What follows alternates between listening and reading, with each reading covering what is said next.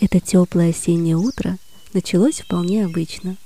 Цао Сююнь, несмотря на ранний час и почтенный возраст, уже был на ногах и неспешно шел по разбитой сельской дороге. И только тогда, когда она внезапно превратилась в совсем незаметную, поросшую травой горную тропу, он поднял голову и остановился перевести дух. Горы, величественные и прекрасные, простирались отсюда до самого горизонта, невероятное зелено-желтое море. Сююнь вырос здесь, но даже сейчас, на закате своих дней, он все так же ощущал перед ними трепет и благоговение. Горы, волшебные горы. Когда-то давно они открыли ему свою тайну. Цао слегка усмехнулся. Тайна очень скоро стала достоянием общественности, однако до сих пор кормила его семью, а в иные годы исправно подбрасывала звонких юаней к скромной зарплате учителя. Цао Синшень! Цао Синшень! Внезапный крик ворвался в его мысли, возвращая к реальности. Цао Синшен, наконец-то я вас нашел! По тропинке спускался изрядно запыхавшийся молодой человек, суетливо размахивая руками. Здравствуй, Ли. Сююнь узнал его. Ли Синьжу недавно перебрался в Шаньцзянь из соседней деревушки и вместе с двоюродным братом строил новый дом. Что-то случилось? Ли быстро промокнул лицо платком и возбужденно выпалил. Я тоже их нашел, представляете? Прямо у меня на участке. Мы с утра решили убрать еще немного земли под фундамент, наткнулись на эти странные камни. Потом я понял, да это никакие не камни, это они, драконы! Цао вздохнул и молча направился вверх по склону. Ли поспешил за ним. Только вот что я думаю, Лаши. А вдруг это совсем не то, чем кажется? Соседи говорят, вы знаете об этом больше остальных. Цао кивнул. «Веди». Пришло время поведать их тайну всему миру.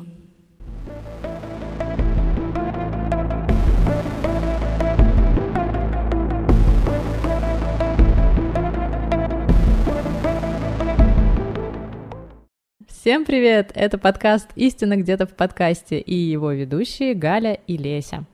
Здесь мы с вами пытаемся докопаться до заветной истины и понять, откуда в мировом эпосе появились разные мифические и мифологические существа. В прошлый раз мы говорили с вами о волосатых и зубастеньких, и если вы еще не слушали, самое время сейчас это сделать.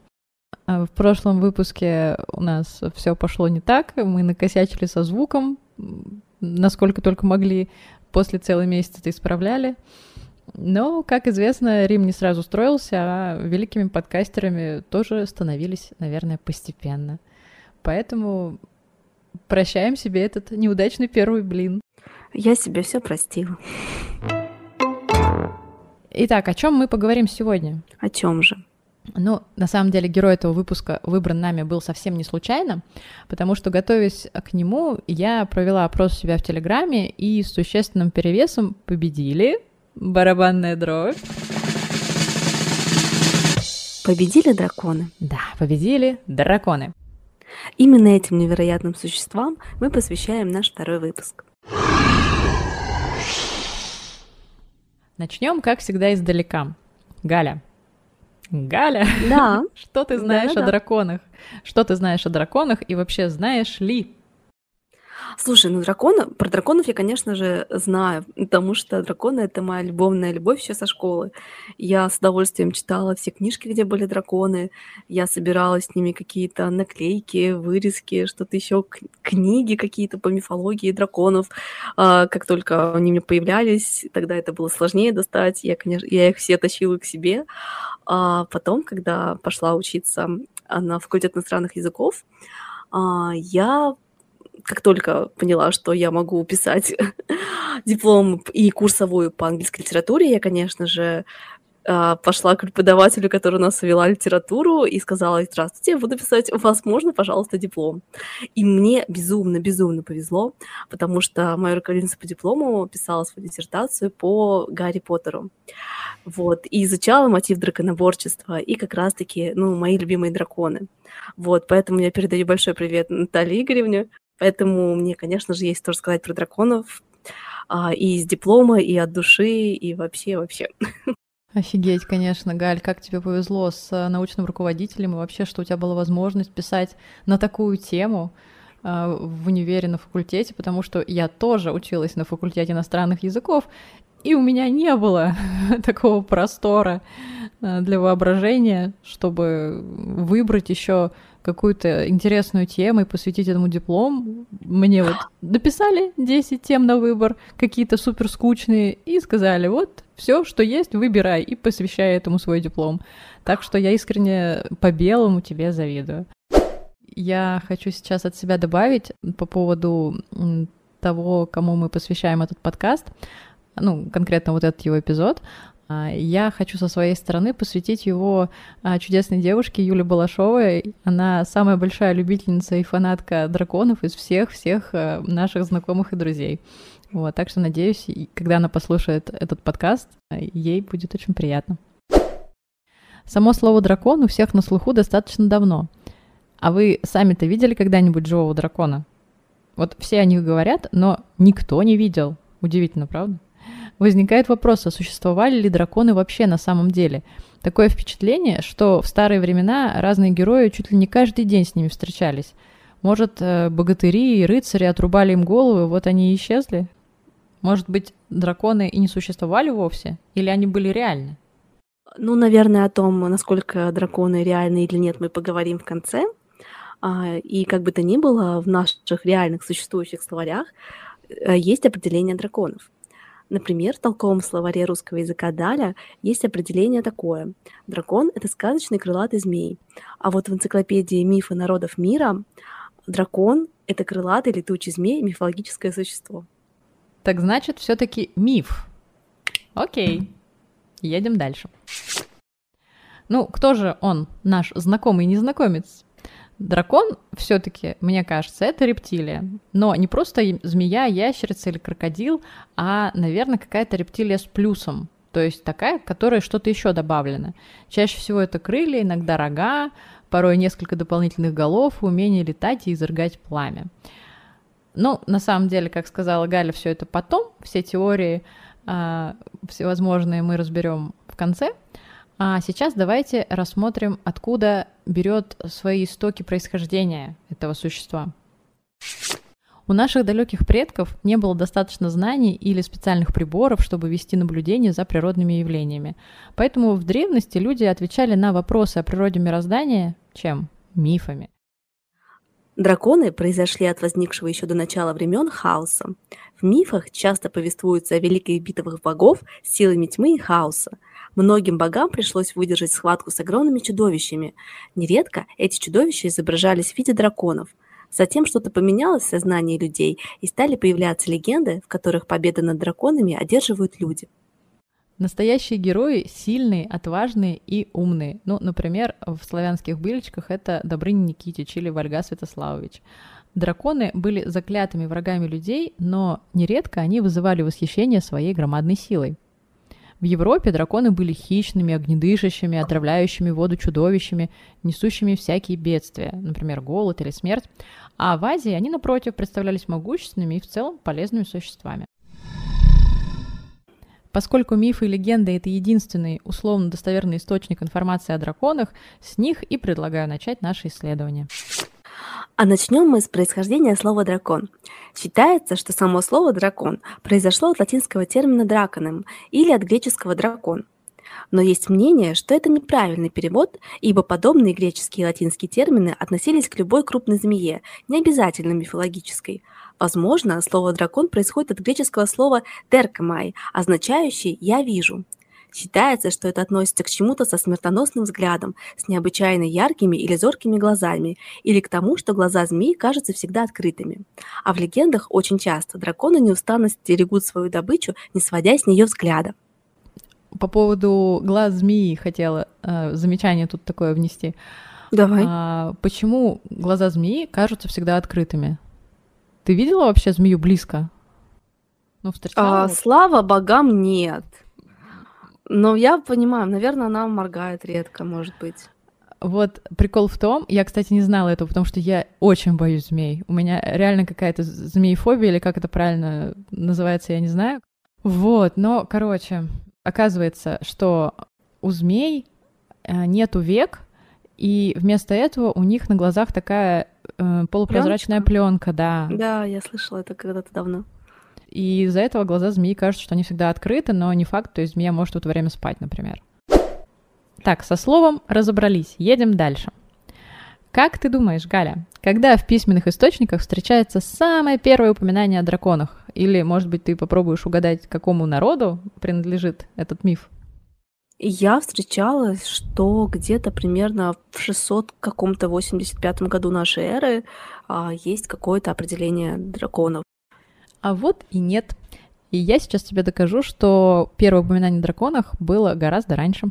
Вот, Галя, я тебе скинул сейчас фоточку посмотреть, чтобы не быть голословной. Смотрю, смотрю. А, чтобы повествование было более красочным. Короче, то, что ты видишь, точнее, та, кого ты видишь, это драконица Тиамат. И миф о ней восходит аж ко второму тысячелетию до нашей эры. В мифах древнего Вавилона существовала драконица Тиамат, божество-монстр со змеиным телом, являвшаяся океаном хаосом и родителем всего сущего. Вопреки столь всеобъемлющему созидательному, казалось бы, началу, эта дракониха была олицетворением зла, потому ее и сразил юный бог Мардук, или Мардук, не знаю, как правильно, создав из ее тела небо и землю. Образ Тиамат примечателен наличием не одной головы, а целых семи. И здесь, кстати, я сладко предвкушаю отсылку ко второй части нашего подкаста, где мы будем говорить про образ драконов в литературе и кинематографе.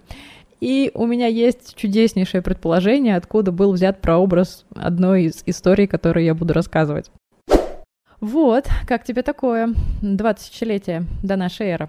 Вот, то есть mm. на картинке, которую я тебе скинула, это арт, вот как раз там, а, я так понимаю, Мардук или Мардук и злобная дракониха Тиамат. Слушай, ну вот у того дракона, которого ты мне скинула, у него не совсем не семь голов, а всего лишь одна. Но выглядит очень эпично. Гроза, море и вот эта вот штука, похожая на очень многих драконов, которые можно видеть сейчас в кинематографе. Ну, кстати, по поводу образа Тиамат, а, кто во что гораст. В одних источниках она с семью головами, а в одних у нее одна голова. Но самый интересный ее облик можно встретить на оттиске печати на глиняной пластинке тех времен. Вот сейчас я тебе скину посмотреть. Mm-hmm, так, давай. Сейчас. Ух ты, какая прикольная штука. То есть ты понимаешь, что здесь вообще голова у нее была далеко не дракона.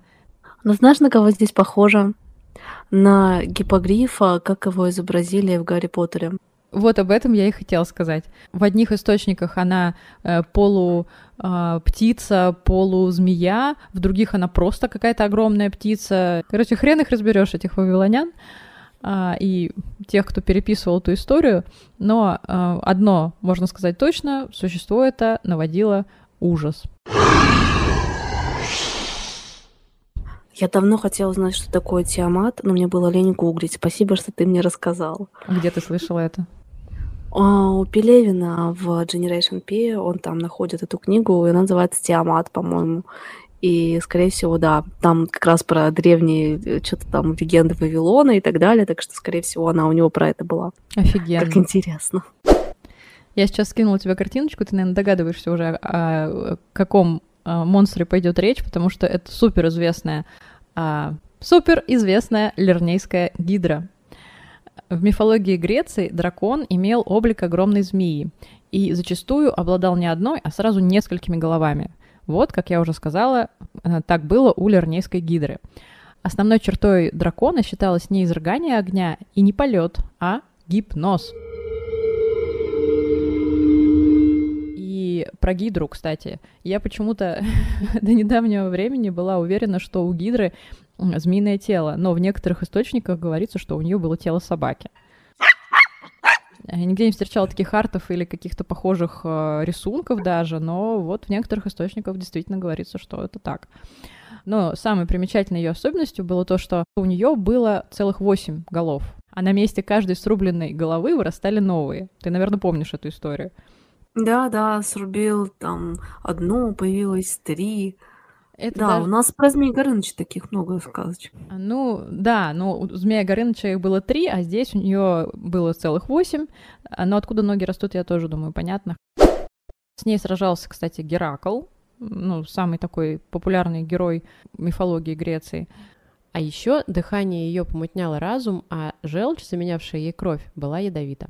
Ну, поэтому, собственно, с ней сражался герой, который был типа, полубогом, насколько я помню. Ну, одну картинку я тебе уже скинула, полюбоваться. Угу, красота. Да, не самое приятное зрелище, но э, без этого никак. Вот, а сейчас э, я тебе скину еще парочку, и мы плавно перейдем к монстру, который был даже круче Гидры. У меня уже есть какие-то догадки на этот счет. Вот, вот этот прекрасный персонаж был куда круче Гидры, и звали его Тифон. Стоглавый гигантский дракон, рожденный богиней землей Геей и божеством хаоса Тартаром. Тифон мог выпускать огонь, но несколько нестандартным образом, через глаза. И этого монстра сразил глава богов Зевс. Самое интересное, опять же, это вот я тебе скинула арт, как его видят современные художники. Сейчас я тебе покажу. Сейчас покажу, как выглядит Тифон, а, изображенный на древнегреческой амфоре. Интересно. С крыльями тоже. Ну, то есть, смотри, здесь Тифон, он а, больше похож а, в верхней части своей на человека даже. То есть это... Да, То есть это вполне себе торс человека с крыльями, но вместо ног у него две змеи. А теперь мы плавно переместимся к еще одному источнику. Удивительно, конечно, но а, еще одним источником, а, откуда можно почерпнуть знания о драконах и разных а, чудищах информации, это Библия. Oh my God! Например, в книге Иова миф о битве между Левиафаном. А Левиафан, ты знаешь, кстати, Галя, кто такой Левиафан? Фильм.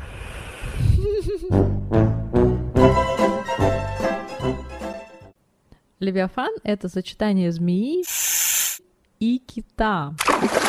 А, в книге Иова а, много рассказывается о битве между Левиафаном и Богом Израиля. А, Левиафан — это морской змей, воплощение пучины морской, ужасы и силы, и был он столь могуч, что лишь сам Бог, который его сотворил, его и уничтожил. А еще, кстати, в Библии был другой дракон, Вообще, вот для меня открытие уже то, что, в принципе, в Библии были драконы. Кстати, да, были даже в Ветхом Завете. Господь предрекает в Ветхом Завете следующее. «Я сделаю Иерусалим грудою камней, жилищем драконов, и города Иудеи сделаю пустыней без жителей». То есть упоминание драконов и даже в Ветхом Завете. Именно об этом я и хотела сказать, что а, дракон является вестником апокалипсиса. И не просто вестником, он является неким воплощением. Там прямо есть а, описание, что этот дракон красного цвета, у него есть крылья, семь голов и десять рогов. И дракон этот — сатана. О май гад! И с ним воевал Михаил и ангелы, свергнув его, естественно. Вот такая история. Я вот перечитывала недавно свой диплом, как раз-таки готовясь к подкасту, и я писала о том, что как раз-таки образ дракона с приходом христианства постепенно-постепенно трансформировался в дьявола. То есть сначала это был какой-то, не знаю, змей, что-то еще, и потом просто его стали называть дьяволом.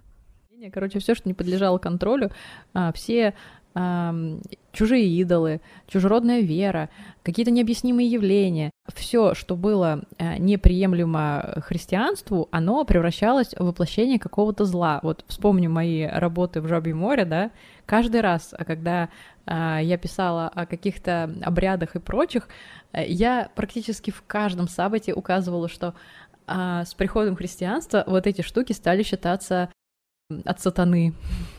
Ну, то есть очень много чего превратилось в сатану. Ну да, великая христианская цензура все, что нам не нравилось, превратила в сатану.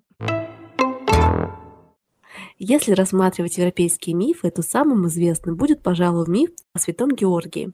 В течение XIII века итальянский архиепископ Генуи и летописец по имени Блаженный Якоб де Вераджин составил эту историю, и Уильям Кэкстон впервые напечатал ее на английском языке в 1483 году. Согласно легенде, святой Георгий родился в крестьянской семье в Каппадокии. Это территория современной Турции.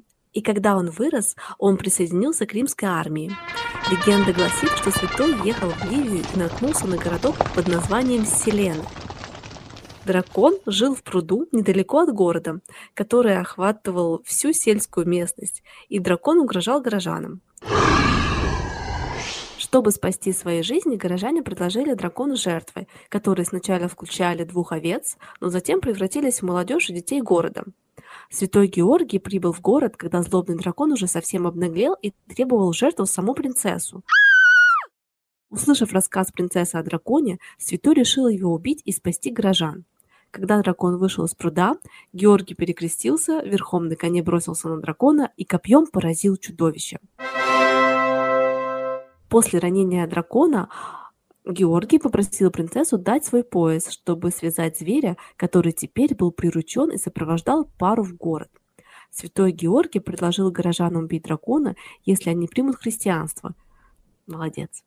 Бедняги, конечно же, согласились на это предложение и обратились в новую веру, а святой обезглавил дракона.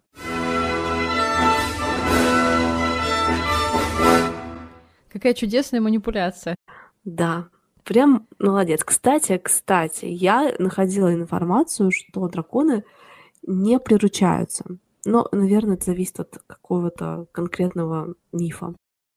Я уверена более чем, что это зависит от конкретного мифа, потому что, как мы дальше скажем, а, классификация драконов подразумевает совершенно разные типы. То есть там есть драконы, которые совсем а, совсем неприручаемые, скажем так, то есть агрессивные по максимуму, а есть те, которые вполне дружелюбные такие. И с ними можно даже в чем-то заключать сделки. Хочу сказать, что даже вне Библии, э, в легендах народов Европы, с этим учением не связанных вообще, драконы тоже имеют место быть. Например, если вспомнить предание о воевавшем с драконами Беовульфе, о драконоборце Тристане из легенд о короле Артуре и рыцарях круглого стола, э, мы также увидим, что там упоминаются драконы. Как ты верно подметила, дракон был популярным символом, который часто изображали на гербе. Например, отец короля Артура, Утор Пендрагон, а, взял себе прозвище Пендрагон а, умышленно. По легенде, он или его старший брат, тут легенды расходятся, увидел в небе комету, похожую на дракона. Он воспринял это знаком предстоящей победы и приказал изобразить на знаменах красного дракона, и сам принял прозвище Пендрагон. Пендрагон означает «голова дракона» или «главный дракон», то есть э, военачальник. А само имя, кстати, Утор означает «ужасный». А, такое своеобразное имя, устрашающее врагов, ужасный главный дракон. Символика а, дракона на каком-то обмундировании очень частое явление. И вот прямо сейчас я буду рассматривать еще один целый тип э, драконов, скажем так, да, то есть это отдельный эпос, эпос восточных народов, и там будет тоже миф, э, где у предводителя э, на гербе будет красоваться дракон. А, я вообще считаю, что мифы и легенды восточных народов, а конкретно Японии, Кореи, Китая, нужно рассматривать отдельно, потому что их дракон — это явление вообще уникальное — то есть он настолько отличается от всех остальных образов драконов э, в мифологии других народов, что, ну, просто диву даешься. Вот, вообще, э, ты представляешь, ну, вообще ты представляешь, да, я тебе скинула картинку даже в любом случае. Вот. Сам образ восточного дракона больше напоминает змея. Ну, если быть объективным, да? Ну, ты сейчас видишь, он же действительно похож на змея, на такую свернувшуюся кольцами змею длинную-длинную. У них, э, у этих драконов, также присутствуют рога, усы внезапно и роскошные гривы. Тело их длинное, змееподобное, и часто восточного дракона, как я уже сказала, изображают свернувшегося в несколько колец.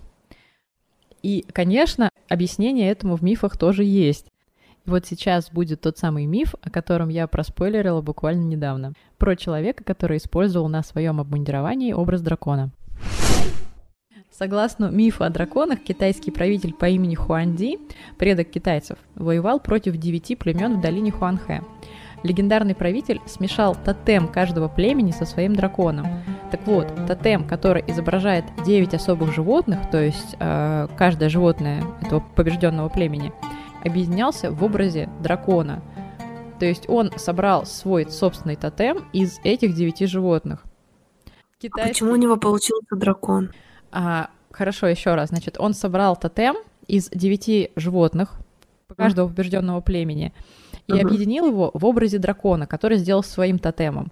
Это значит, Мгм. что этот дракон имел а, какие-то свойства каждого из этих животных. Внешние или внутренние? Сейчас я тебе прочитаю, ты поймешь. И смотри внимательно на картинку.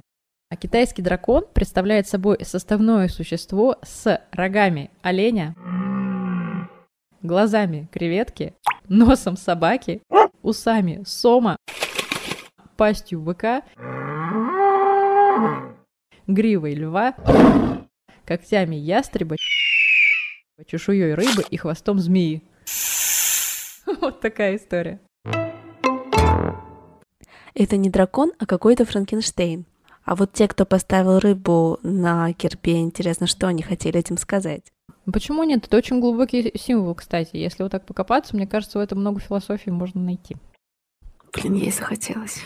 Ничего не говорю вообще. Так или иначе, драконы на Востоке назывались даже не драконами. У них было свое название. В китайском их название лунь, в Японии дракон называется рю, в Корее йон, во Вьетнаме лонг.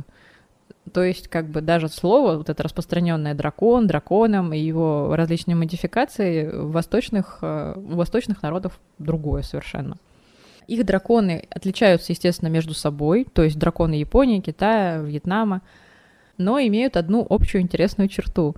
Они считаются доброжелательными существами и иногда даже помощниками человека. Об этом я упоминала уже ранее. Вот. Если в Европе дракон был тем, чего люди всегда боялись, то в восточных странах дракон был силой природы, добрый к тем, кто уважал ее, и беспощадный к тем, кто ее не щадит. Мне кажется, очень справедливо. Да, мне тоже очень нравится идея м, азиатских драконов, а, то, что они действительно дружелюбные, что с ними можно как-то взаимодействовать. То есть это совсем другой мир и другой уровень общения, Да. потому что, ну, драконы, условно обитавшие на м, территории Европы, это всегда какие-то агрессивные, злобные ящеры, которые нужно истребить. А здесь совсем другое. Ну, они какие-то больше природные духи, вот такое у меня. Да, да, я про это. Именно к этому я и веду. Вот. И еще в мифологии Японии, Китая и Кореи а, драконы считаются ответственными за явления, связанные с водой, дожди, грозы. То есть они а, духи-покровители, я бы сказала, каких-то природных явлений. То есть ты абсолютно права. Я думаю, просто до них христианство не очень активно дошло, поэтому у них сохранилась какая-то своя религия, которая ну, подразумевает наличие таких духов, и они не демонизированы. Да, все так и есть. Ну и подводя итог, ты совершенно точно сказала. То есть европейские драконы это такие агрессивные, эм, агрессивные ребята, а восточные драконы это справедливые ребята, я бы сказала так. То есть если э, ты к ним со всей душой, то и они тебе чем-то помогут. Если э, ты к ним, извините, жопой, то и они к тебе э, дважды жопой. Потому что это истина. Берегите природу, мать нашу. Как и японцы, китайцы и корейцы верят, что восточные драконы появились именно на их земле. А дальше будет минута забавной математики. Вот прям, как говорится, следи за руками. Точнее, за пальцами. И дело тут в пальцах на ногах. Не у восточных народов, а у драконов. Китайцы считают, что у драконов пальцев 5. Корейцы считают, что пальцев 4. А японцы считают, что пальцев 3. Различия между своим и чужим представлением об этой особенности они объясняют тем, что когда китайские драконы с пятью пальцами, которые, да, улетают со своей родины, они теряют пальцы. То есть улетел из Китая в Корею минус один. Соответственно, теперь их четыре. Улетел оттуда в Японию, осталось три. Однако, если дракон возвращается домой, пальцы чудесным образом отрастают. Как тебе такой поворот? Мне интересно, от какого природного явления зависит а, отрастание и отпадание пальцев. В восточной культуре также существуют различия между драконами мужского и женского пола. Например, в то время как драконы-самки на изображениях э, всевозможных держат в хвосте веер, то драконы-самцы, как ты думаешь, что держат в своих хвостах? Я боюсь представить меч, не знаю. Ну, почти, дубинки. Вот. И также китайская мифология разделяет драконов на 9 типов. Э, Кстати, я слышала, что э, 9 считается в Китае счастливым числом. Ну, не знаю, насколько это пруф. Вот. И 9 драконов включают в себя рогатого дракона, духовного дракона, небесного дракона, дракона скрытых сокровищ, крылатого дракона, желтого дракона, свернутого кольцами дракона и короля драконов. Вот. Как у них все поэтично и красиво. И Вообще не отнять, не прибавить. И как я поняла, самые крутые из них это рогатые драконы. Хотя они являются глухими, но зато обладают необычайной мощью и умением вызывать дождь. Но это еще не все. Король драконов. Что же это такое? Почему я говорю это? Потому что король драконов это четыре дракона. Прям вот вместе. Четыре головы, как у Нет. Горыныча. Нет. Это прям четыре дракона, которые охраняют четыре основных моря. Там как-то очень запутано все, но я так поняла, что это вроде общего термина для драконов восточных, западных, северных, южных вод. А к ним, ну или к нему, этому королю драконов, обращались э, в каких-то крайних случаях, например, когда были неурожаи из-за отсутствия дождей. И, блин, я сейчас представила, как эти четыре дракона соединяются такие в одного огромного. Типа, как помнишь, в детстве был сериал, я смотрела Power Rangers. Дракон-трансформер просто. Сейчас будет самый милый миф. Я немножечко в курсе, поэтому забегаю чуть-чуть вперед. Самый милый миф. Вообще дружелюбные драконы существовали не только в восточных культурах. Практикующие Вуду, особенно те, кто жили на Гаити и Бенине, верят в дух Вуду по имени Аида Веда, также известный как радужный змей. Он представляет собой гигантского змея с радужной чешуей. Аида Веда является символом плодородия, радуги, ветра, воды, огня, богатства, грома и змей. Считается, что Аида Веда существовала до Земли, она помогала богине-творцу Маволизе в формировании мира и отвечает за удержание вместе Земли и небес. Аида Веда дарует любовь и благополучие своим последователям, обучая плавности и связи между телом и духом. Согласно мифам, огромный змей кружил вокруг Земли, чтобы не дать ей рассыпаться. С первым дождем появилась Аида Веда, и змей по имени Дамбала Веда влюбился в нее и женился на ней. Аида Веда и ее муж научили человечество секретам жизни и тому, как вести духовную наполненную жизнь. А, Я хочу от себя добавить, э, что было время, когда я а, исследовала а, культуру Вуду для другого нашего проекта, и мне очень понравилась цитата из книги Вуду, где рассказывался вот этот миф Аида Веды. Э, я хочу зачитать оттуда небольшую цитату, вот как раз э, тот самый миф. Я зачитаю, но чувствительные персоны могут промотать вперед секунд на 20. Вначале существовал огромный змей, чье тело образовывало семь тысяч колец под землей, защищая ее от падения в бездонное море. Затем гигантский змей пришел в движение и поднял свою массивную форму земли, чтобы окутать небо. Он рассеял звезды на небосводе и спустил свою обученную плоть с гор, чтобы создать русло рек. Он посылал молнии на землю, чтобы создать священные громовые камни. Из своего глубочайшего ядра он выпустил священные воды, чтобы наполнить землю жизнью. Когда пошли первые дожди, небо озарила радуга, и Донбала взял в жены Аиду Веду. Созданный ими духовный нектар распространяется через всех мужчин и женщин в виде молока и семени. Змей и радуга научили человечество связи между кровью и жизнью, между менструацией и рождением, а также высшему таинству Вуду – кровавому жертвоприношению. Какая красота! Мне так нравится. Не, на самом деле очень проникновенно и красиво. Мне понравилось, несмотря на а, все интересные метафоры, я прям в восторге, я такое люблю. А, вот мы сейчас поговорили о мифах разных народов, и они еще раз подтверждают а, тот факт, что э, драконы и представление о драконах было у разных народов в разных уголках мира. Драконы были описаны от Мезоамерики до Китая, но только каждый народ и каждый эпос наградил этих суровых гигантов своими отличительными особенностями.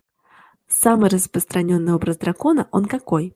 Тот, который мы привыкли видеть в современном мире и в нашей современной культуре. Чешуйчатое тело, крылья, четыре мощные лапы, длинный хвост с каким-то острым наконечником, рогатая голова и зубастая пасть. Иногда голов больше, чем одна. Ну, я абсолютно согласна с этим образом, потому что, мне кажется, с детства в моем представлении дракон выглядел именно так, что у него чешуйчатое тело, и крылья, и лапы, и хвост, и, в общем, все, что прочитала Галя. Вот. А дальше мы э, во время нашего исследования решили создать некую классификацию драконов, если так можно выразиться, и э, разделили драконов в зависимости от физиологии на классических, вот как раз э, описание его прочитал только что Галя.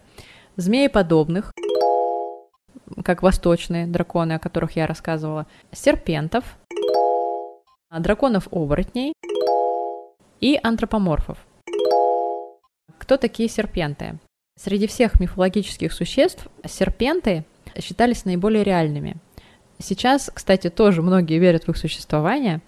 А, например, каждому известно, я думаю, озеро Лохнес, знаменитое, в котором обитает, э, якобы обитает лохнесское чудовище. Э, считается, что как раз-таки оно и есть э, такой вот легендарный серпент. Серпенты выделялись среди других драконов огромными размерами и зачастую отсутствием каких-либо конечностей. Вот такая классификация у нас получилась. А также драконов можно разделить еще а, в зависимости от среды обитания и их предназначения. В зависимости от среды обитания и предназначения драконов можно разделить на следующие типы. Дракон-повелитель воды, дракон огненный и дракон-страж.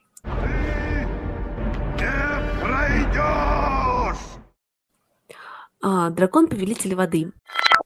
Как сегодня уже э, рассказала Леся, первыми а, связали драконов с дождем жители древнего Китая. 9 марта в Китае даже исполняют ритуальный танец дракона. Огненный дракон. Огненный дракон олицетворяет тучу и грозу. В древних мифах славян встречается огненный змей. Дракон-страж. В пещерах тоже могут прятаться драконы. К ним относится и наш русский змей Горыныч. Горыныч означает «житель горы». Ну, вот в пещерах а, как раз-таки они не только могут прятаться, они еще почему стражи, потому что они охраняют какое-то сокровище в этих пещерах. В принципе, да. Ну что, пришло время заняться самым важным, наверное, в нашем исследовании, в нашем подкасте. А, докопаться до истины пришло время. Хорошенько так покопаться в древних кучках разного происхождения. Я не зря сыплю такими яркими метафорами, ибо прямо сейчас мы вернемся к началу-началу, к началу нашего подкаста, чтобы раскрыть историю чудесного тизера целиком. А, в ней очень хорошо прослеживается одна из теорий возникновения загадочных драконов. И в этот раз мы с вами перенесемся не так далеко по временной шкале, всего лишь в 2005 год, в окрестности уезда Руян китайской провинции Хэнань, в маленькую деревушку Шаньцзян, где жил наш герой Цао Сююнь, бывший школьный учитель, хранитель одной маленькой тайны. Все началось еще в 90-х, когда молодой в то время Сююнь наткнулся в горах на странные с виду каменные отложения. Присмотревшись, китаец понял, что это кости какого-то огромного, даже гигантского древнего существа – Конечно, на дворе уже было совсем не средневековье, в стране археологами давно и упорно велись раскопки останков всяких древних рептилий, динозавров. Цао был юношей образованным, поэтому поспешил позвонить в Институт палеонтологии и сообщить о своей странной находке. Но тут вмешался случай. Глава института Дун Джимин был в то время в экспедиции в другой части страны, а его ученик и заместитель звонку ЦАО особого значения не придал. Почему?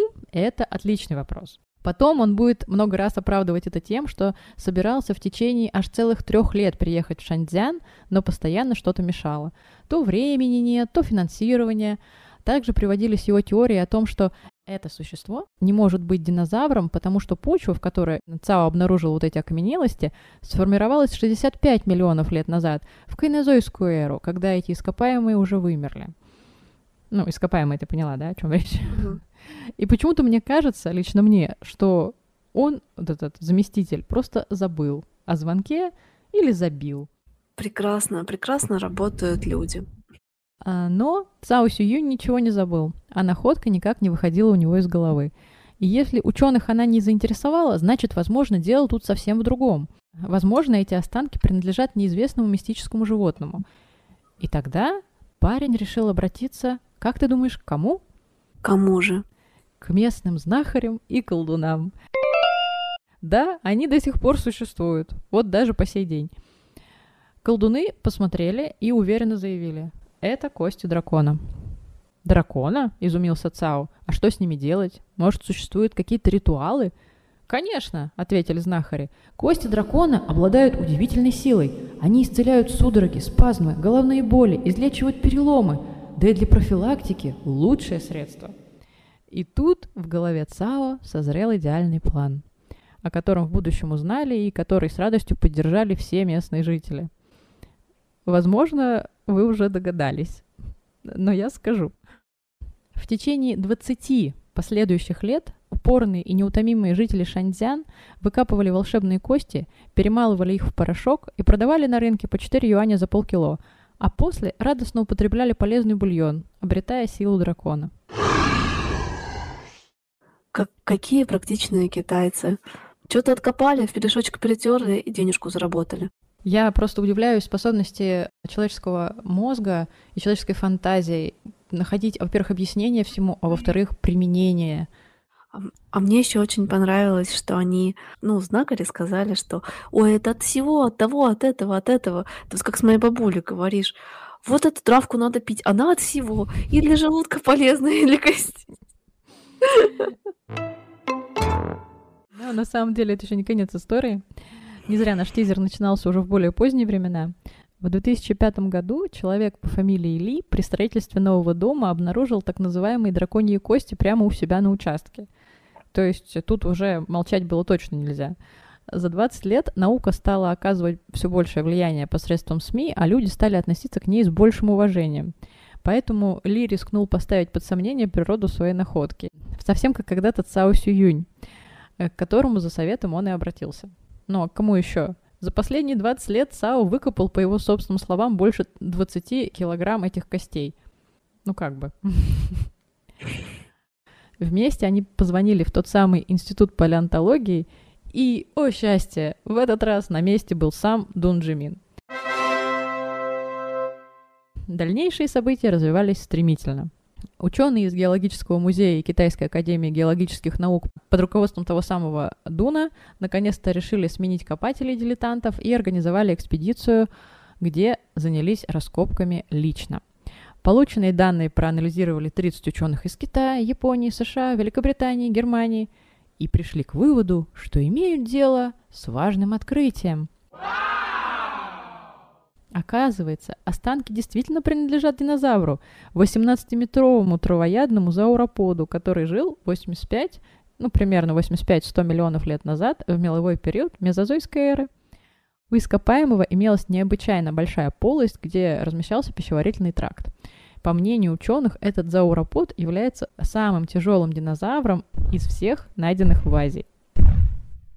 Когда местные узнали, что останки принадлежат динозавру, они передали ученым для дальнейших исследований около 200 килограммов костей, которые они еще не успели съесть, но собирались. Мне кажется, это было такое, знаешь, прощание с легендой. Слушай, на самом деле у меня были такие мысли. Легенды о драконах возникли именно, что а, люди находили кости динозавров и просто додумывали. Ну, это сейчас просто будет. вопросики, как они, как глубоко копал этот ЦАО. Ну, то есть, если у тебя собачка там несколько лет назад сдохла, да, ну, ты, возможно, до нее докопаешься. как глубоко нужно было копать и чем. На самом деле вообще не глубоко. То есть э, все эти деревни, они находятся в горах где-то. И я так поняла, что э, изначально ЦАО гулял где-то в этих горах, он не копал ничего специально, он просто где-то гулял и увидел а, отколовшийся кусок скалы, в котором как раз проглядывали вот эти кости, вот эти вот странные отложения. Вроде было так. А потом э, Ли, э, молодой человек, он, э, когда строил дом, я не думаю, что они слишком много земли с ним сняли этим фундаментом, и просто, да, вот на такой небольшой глубине были эти самые останки. Я думаю, проблема тут в том, что э, те китайцы, которые не считали это костями драконов и находили такое чудесное применение, они считали это камнями обычными. А по поводу того, что они это все ели, э, Дун Джимин позже в своем интервью говорил об этом так. Богатые кальцием кости иногда варились другими ингредиентами и давали детям для лечения головокружения и судорог в ногах. В других случаях их измельчали и превращали в пасту, которую наносили непосредственно на переломы и другие травмы. Говорили, все болезни как рукой снимало. Вот такая история о том, как китайцы умудрились съесть почти целого дракона. Может быть, в костях динозавров действительно содержатся какие-то полезные вещества мезозойской эры, которые лечили и исцеляли бедных людей. Может быть, они еще и огнедышащими были. Люди? Динозавры. Я, кстати, слышала, что самый близкий а, потомок динозавра, условно, это курицы, и, возможно, динозавры были покрыты перьями. Это факт, кстати, это реальный факт. Были такие динозавры, которые были покрыты перьями. И вот тот самый Дун Джимин, про которого я сейчас читала, а, он открыл какой-то неизвестный науке ранее вид динозавра. Он называется танцующий динозавр. Не, не знаю, как правильно, как по-научному он называется, но он похож на такую очень высокую хищную птицу Додо, если ты представляешь, как выглядит. Да, я Ну, представляю. вот, вот что-то такое. То есть- Слушай, ну, ну тогда, возможно, эти кости более такие, знаешь, типа как куриный бульончик. Вполне возможно, да, так что ничего страшного в этом не было, но сам факт а, того, что люди пытались сказать, вот у нас здесь нечто странненькое, может быть, вы посмотрите, а им говорили, «М, да, да, конечно, конечно, но вообще, наверное, нет, нет, давайте в следующий раз. Это такая бюрократия, короче, ну, А ты представляешь, сколько вообще в Китае китайцев? И каждый будет звонить своим странненьким, потому что они не успевают обрабатывать заявки. Ну, или ну, забили просто, конечно же. нет, Скорее всего. На самом деле, я больше чем уверена, что он забил, потому что а, он был э, заместителем Дуна Джимина, и уже было много-много случаев, когда в сельской местности находили э, останки динозавров, и местные жители тоже не знали, что с ними делать. Они их, наверное, не жрали, но э, какие-то обереги из них делали, в общем, что-то такое. То есть использовали для своих нужд. И Дун приезжал туда и говорил лично, что а, люди, не надо э, с этим ничего делать, оставьте это нам, это важное наследие ушедшей эпохи, это динозавры, это, короче, э, оставьте археологам. Вот. И его заместитель, он был в курсе. То есть он был в курсе... Здравствуй, Тоша. Тоже. Он был в курсе а, подобных находок, и зафиксировать он это тоже был обязан. Вот. Короче, концов мы уже не найдем, но На заднем плане вы можете слышать. как э, Галин кот Тоша э, выступает в нашем подкасте в очередной раз. Принимает активное участие. Я сейчас перешлю тебе видео того самого динозавра, а, зауропода, которого откопали в этой деревне, которого частично съели. Ну, точнее, не его самого, а макет, а, восстановленный по его образу, который находится в каком-то тематическом парке в США. Но он абсолютно точно повторяет а, того самого зауропода. Ух ты! Какой он гигантский. Он огромный, там, по-моему, видно даже... А, а, или не видно? Видно, видно, там деревья очень высокие, а он еще их выше. Да, он прям вообще высоченный. Прикинь. Крутяк. И, и вот частично его съели.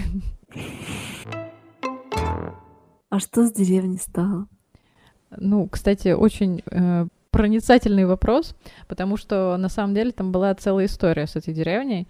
Местные жители, как и другие жители китайских глухих деревень, по сей день утопают в крайней бедности и, можно даже сказать, нищете. Я видела фоторепортаж одного путешественника, это реально трущобы, почти гетто. Мгм. И вот это внимание, которое к ним привели волшебные кости, сперва очень льстило и радовало людей, потому что они надеялись на то, что теперь их округ станет известным. К ним будут ездить толпы туристов и, соответственно, приносить много денег. И надо сказать, что подобная практика уже была. За несколько лет до этого в провинции Ганьсу тоже нашли останки большого зауропода и еще всяких разных динозавров. И там открылся тематический парк, посвященный динозаврам и их истории. Однако на вопрос местных о том, когда ученые собираются сделать то же самое у них, им отвечали, что это нецелесообразно, потому что нужна хорошая транспортная развязка. А там, как я поняла, с этим были проблемки. Ну и, конечно же, финансирование.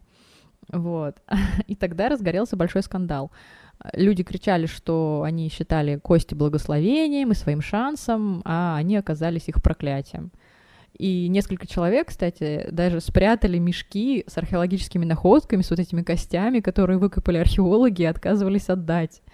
Э, В общем, прям остросюжетный фильм. А В итоге ученым пришлось привлекать полицию, и этих бунтарей посадили от полугода до года.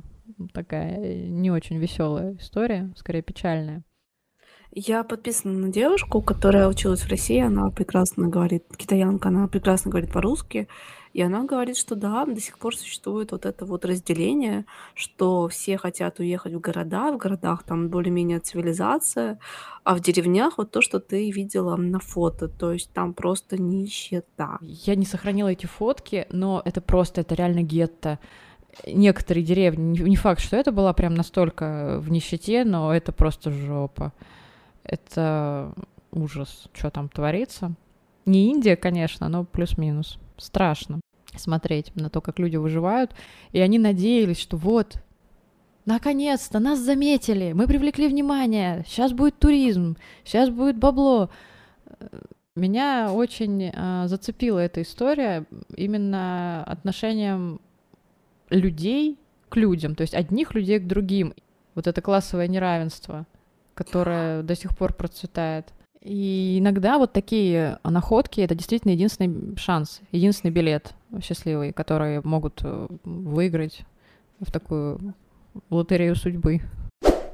Но в итоге конец все равно хороший, потому что а, произошло все это в 2006-2007 годах, а на данный момент существует тематический парк в их уезде. И спустя какое-то время им пошли навстречу и сделали динопарк в провинции Хинань. Он не очень большой, но, а, во-первых, очень живописное место само. Я кидала Гале фоточки, она может подтвердить. А, это- Да, там очень красиво. как в тизере вы уже, наверное, слышали, это действительно завораживающие волны зеленые, осенью желтого моря, м, то есть это леса, горы, покрытые лесами, э, зеленью. Чем еще примечательный этот э, тематический парк? А, тем, что макеты динозавров, они интерактивные, то есть они двигаются, рычат э, и представляют собой прототипы реальных динозавров, которые когда-то существовали, то есть они выполнены в полный рост. Так классно, я бы хотела посмотреть на такое. И для детей, судя по отзывам, полный кайф и восторг. А, Я зашла в Google Maps, и на, на отметке этого парка там есть комментарии а, людей, которые прям искренне советуют перевозить туда детей. Типа, э, дети бегали, дети веселились, дети там сходили с ума, и родители отдыхали. Ну и подводя итог, можно сказать, что драконьи кости оказались благословением для жителей Шаньцзянь. Ученые говорят, что вера в драконов, вероятно, появилась независимо друг от друга в Европе и в Китае. Вот мы про это с тобой, кстати, тоже говорили, что в Европе дракон был более такой агрессивный чувак, а в Китае драконы считались более дружелюбными. И тоже также не исключено, что а, в Америке и в Австралии эти мифы и легенды появились совершенно обособленно. Но как же это могло произойти? То есть, например, э, в Китае люди могли обнаружить кости динозавров, что мы выяснили из этой истории. А в Америке такого не было. В Австралии, возможно, тоже. Откуда там-то появился образ дракона? А, в Европе, мне кажется, тоже не особо много находили каких-то там останков. Но, тем не менее, мифы и легенды о динозаврах возникли параллельно в одно и то же время, но на разных концах э, нашего земного шара. У каждого народа у него был какой-то свой э, триггер, какой-то свой фактор, который подвел вот к этому всему. Что-то же сформировало образ страшного ну... существа, так похожего в эпосах разных народов. А сама фигура, она принадлежала именно дракону, то есть э, не, не знаю, не троллю, не лешему, не какому-то, не знаю, там, еще а, существу, а именно дракону, вот такому конкретно э, рептилоподобному, с крыльями, с страшной зубастой пастью. Откуда вот этот а, образ возник? Причем у разных народов, независимо друг от друга. Давай немножечко попробуем разобраться и, Давай. и обсудим теории, которые существуют на данный момент. А, одну из теорий мы подсветили со всех сторон, рассказав о находках э, останков динозавров на территории Китая. Но на самом деле их находят э, много где по всему миру.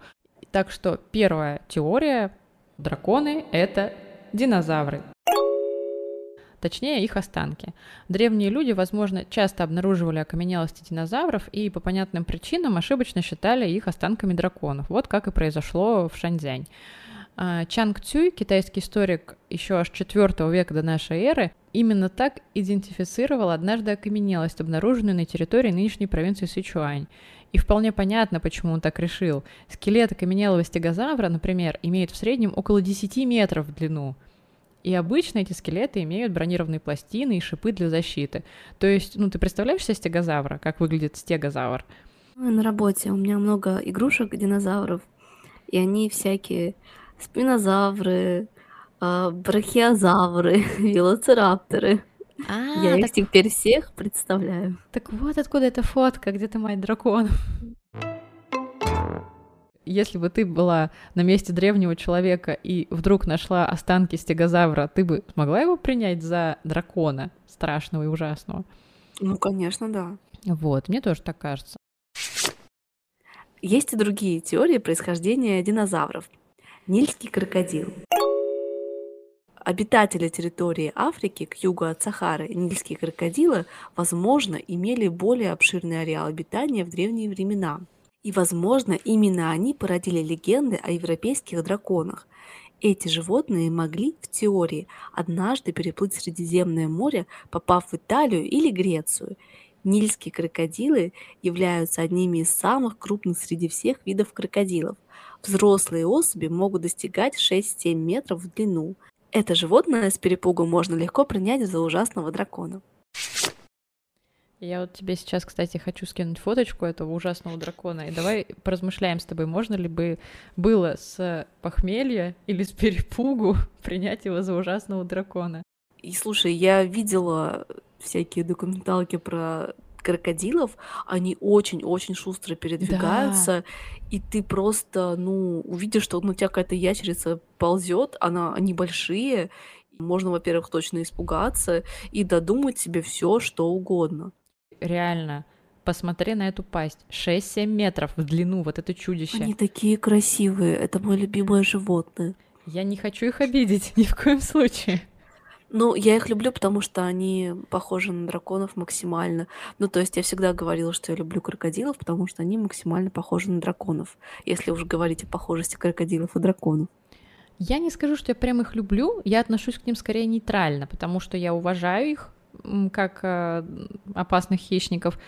Но если сравнивать крокодилов и змей, в моем неком рейтинге опасных и стрёмных для меня существ, то, конечно же, змеи будут в топе, потому что змей я просто ненавижу. А крокодилы, ну, они, я не скажу, что милашки, но они мне не противны, скажем так. Ну, а мне они очень симпатичны.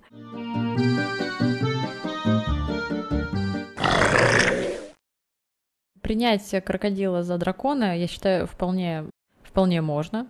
Тем более, если ты его видишь впервые, тем более, если ты живешь в каком-нибудь э, средневековье или еще в более ранние времена. Если сомневаетесь, просто погуглите нильских крокодилов, и вам все станет понятно. А, мы, мы переходим к следующей теории, и следующая идея возникновения драконов — это пестрые вараны. Австралия является домом для нескольких видов варанов. Один из них как раз-таки пестрый варан. У этих крупных хищников острые, как бритва, зубы и когти, и они являются очень важными персонажами в традиционном фольклоре аборигенов. Недавние исследования показали, что пестрые вараны могут выделять яд, из-за которого в ранах укушенных жертв развиваются инфекции. По крайней мере, в Австралии эти существа вполне могут быть ответственны за рождение мифов о драконах. Вот, такая теория тоже существует. Не было крокодилов, зато были вараны. Вараны тоже клевые. Короче, вот у меня есть тут фотка одна. Сейчас- Какой милаш. Он милашка, да. Такой хорошенький зайчик. Они такие классные. Вот змей я так не люблю, а вот этих вот с лапками, они такие мусечки мои. У них просто есть лапки. Кстати, сейчас будет такой сайт-бар, может, вырежу потом. У меня есть знакомый, он, короче, любитель пауков. Ё-моё. Вот. И как-то раз это было просто течение обстоятельств, потому что ну, при других обстоятельствах я бы, конечно, этого не сделала, но мы с подругой как-то в Москве загуляли очень надолго, и было поздно, а к ней вписаться было нельзя, не помню почему, по какой-то причине к ней вписаться было нельзя, а остальные мои знакомые тоже были заняты, и у меня был единственный вариант поехать к этому знакомому, потому что он жил там недалеко. Вот. И я еще держала в уме, что у него живут тарантулы ядовитые. Меня это немножко смущало, но поскольку ситуация была безвыходная, и я такая э, думаю, ладно, надо собрать себя в кучку и поехать. Звоню, говорю, так и так, «М, без проблем, оставайся, все, я приезжаю, значит. А, И он говорит, вот комната вот здесь, э, типа спать. Я захожу и понимаю, что это та самая, блин, комната, где живут эти твари. И, короче, это не самое страшное. Самое страшное было утром, когда я проснулась, думаю, ой, классно, я жива, все хорошо. Что-то мы там с ним болтаем за чашкой чая. И я говорю, слушай, ну, при свете дня уже такая смелая, говорю, покажи мне своих. Он подходит к террариуму, а там паук, который э, плетет паутину не стандартную, как ты представляешь, да, а Мгм. типа такой молочно-белой пленки, которая заволакивает стекла террариума. И он такой пытается рассмотреть и говорит, слушай, по-моему, его нет. Я говорю, как нет? Ну, походу, вот здесь вот э, дырка, ну не дырка, а, короче, крышка неплотно лежала, и походу он свалил куда-то. О май гад. И такая, знаешь, драматическая пауза. Я просто застыла. Говорю, знаешь, мне пора. Было приятно пообщаться. Спасибо за ночлег, за кров. Я, пожалуй, пойду. А по поводу варанов, что ты можешь сказать? Они очень красивые. Это я поняла. Давай ближе к нашей теме. Мог ли быть варан триггером возникновения мифов о драконах в Австралии? Ну, у меня он, честно, меньше ассоциируется с драконами, чем крокодил, например, но какой-нибудь пьяный австралиец, испугавшийся, или там, не знаю, какой-то ребенок, который в темноте увидел этого варана. Ну, они такие интересные, они помимо того, что, на мой взгляд, очень классные и красивые, они очень интересно ходят. Как это так ну, жутковато, что ли. И, наверное, там дорисовать можно всяко. Но, опять же, они бывают достаточно большие. Они не более полутора метров всего в длину. Так что вопрос хороший. Если это был ребенок, я допускаю, что он мог испугаться. Если это был взрослый дядька, сомнительно. А, Я бы хотела еще тут добавить про варанов, а, точнее а, их разновидность, которых назыв- так и называют, кстати, драконы. Драконы острова Комода. Может быть, ты слышала? Комодские вараны. Они побольше, чем пестрые. Если пестрые в длину достигают полутора метров, то драконы острова Комода могут быть практически до трех. Да, я вижу фотку, где они втроем кого-то пожирают. Мгм. Прям такие с аппетитом, и там просто, Фу, ужасно. Как мы любим, кровь кишки. Есть еще одна теория появления драконов, и она связана с китами. Киты. Некоторые исследователи утверждают, что открытие человеком таких животных, как киты, породило историю о драконах. Древние люди, столкнувшиеся с костями китов, не имели возможность понять, что эти животные были морскими жителями, а наличие останков столь гигантских существ вполне могло заставить людей предположить, что киты были хищниками. Поскольку киты проводят под водой до 90% жизни, большую часть истории человечества люди просто их не видели или не верили в их вегетарианство. Слушай, ну, про китов, что я могу сказать? У нас ведь есть миф про Левиафана. Он относительно тоже кит, а, так что вполне возможно. Тем более а, киты, как мы выяснили, бывают размером до 20 метров. 30, 30. 30 Синий метров. кит до 30 метров может быть, да. До 30 метров. То есть вполне возможно, что древние люди, которые, как мы упомянули, не видели это, это существо э, в повседневной жизни, но находили их кости, вполне могли из-за размера внушительного э, решить, что останки перед ними принадлежат мистическому существу. Ну, если говорить о гигантских скелетах, то киты, динозавры и все, что гигантское, непонятное, опять же, ты же можешь увидеть, вряд ли ты как бы увидишь весь скелет кита, да, например, какую-то часть его, да, и ты понимаешь, что это какое-то гигантское животное, ну и придумать про него можно вообще все, что угодно. Следующая и последняя теория на сегодняшний день, ну из таких самых а, популярных, это теория о том, что прообразом для возникновения мистических драконов стал человеческий мозг.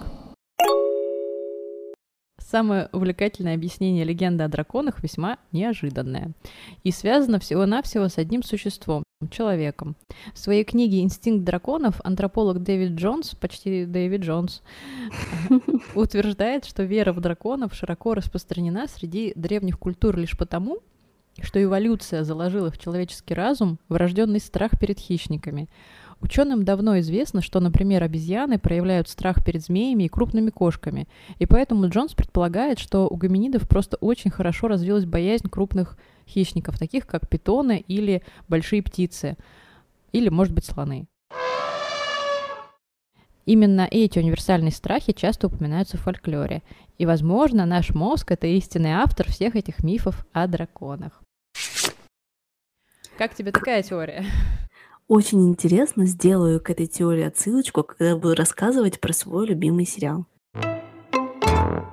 Подводя итог нашей дискуссии о теориях возникновения а, мифов о драконах, можно выделить следующие варианты их появления.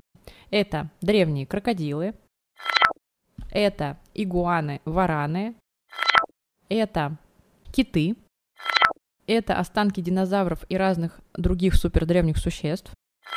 И еще иногда это могли быть мутации, потому что рептилии рождались двумя головами. Мы об этом не поговорили, но действительно э, существует такая теория в научном сообществе, что а, некоторые вараны или змеи могли рождаться с двумя и более головами.